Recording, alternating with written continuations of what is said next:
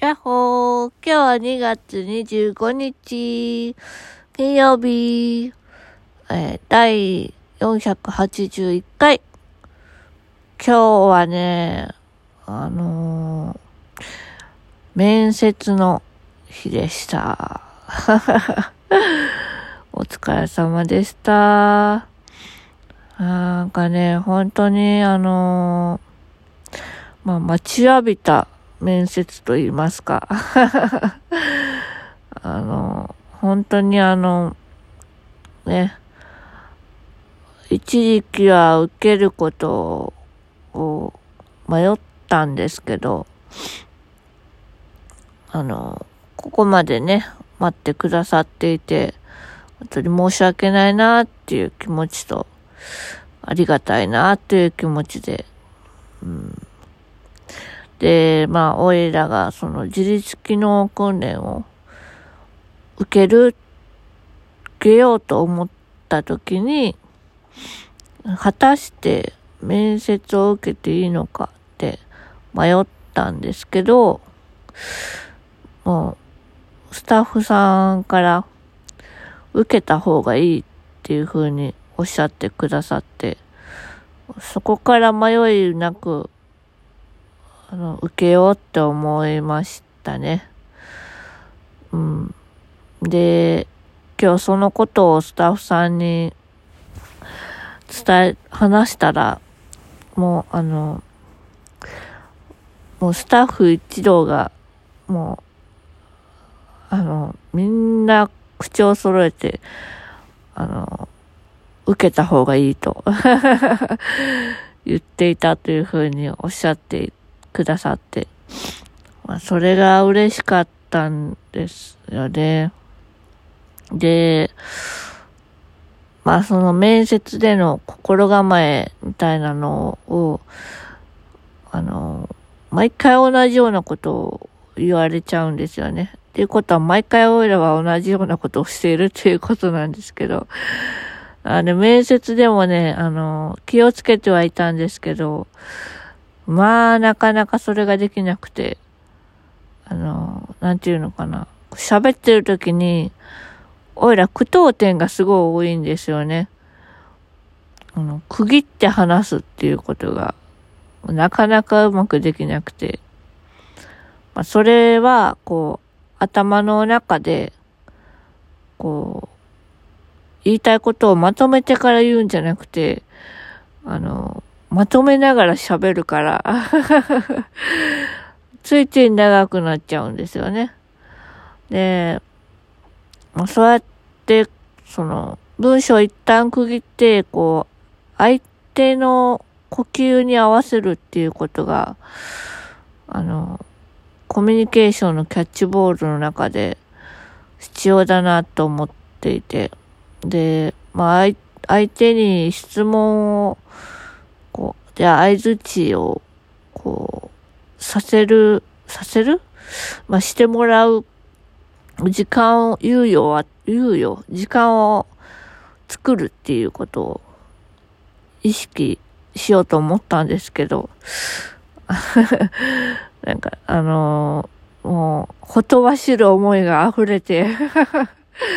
それがうまくできなかったんですよね。ちょっとそれが反省点ですわ。はい。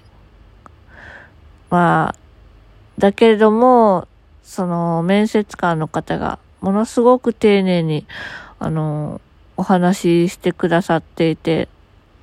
こう、緊張して自分らしさが出なかったっていうよりかは、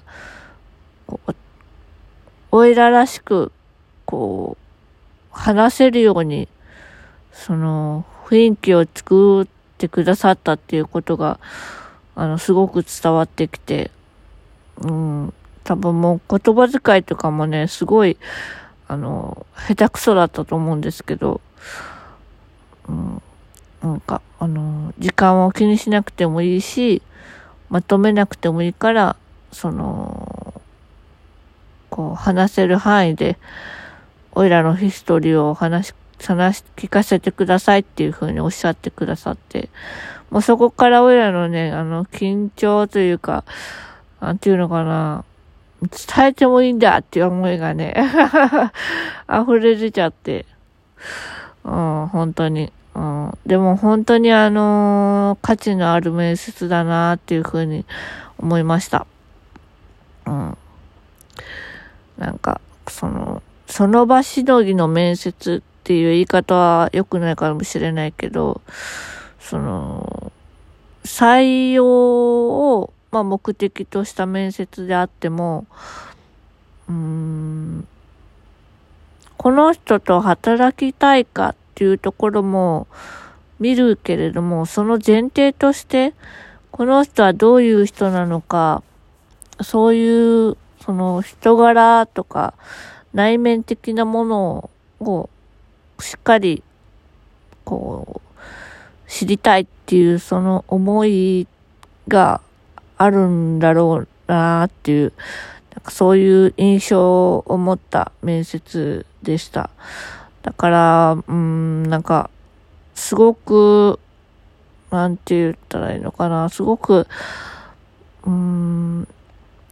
なんかこう自分のことを、こう見つめ直す時間にもなりましたし、あ、自分こういう考えだったんだ、みたいなね なんかそういうのとか、あとはその、企業さんの、その思いを改めて知って、本当にあの、いい企業さんだなっていうふうに感じました。はい。まあそんな感じで、えー、面接の後は、なんか余韻に浸りながら、えー、ちょっと、あの、なんていうのかな、心地よい疲れで疲労、まあ、あの、ね、あの久々にスーツ着たっていうのもあって ちょっと、あの心地よい疲労感で、ちょっと今日はね、リハビリに行けなかったんですよね。まあ、足が痛かったっていうのがあったんですけど。なので明日から、えー、ね、気を取り直してって言い方は変か。うん、なんていうのかな。新しい思い出。新しい思い出？うん。まあ自分のその、信念を、また、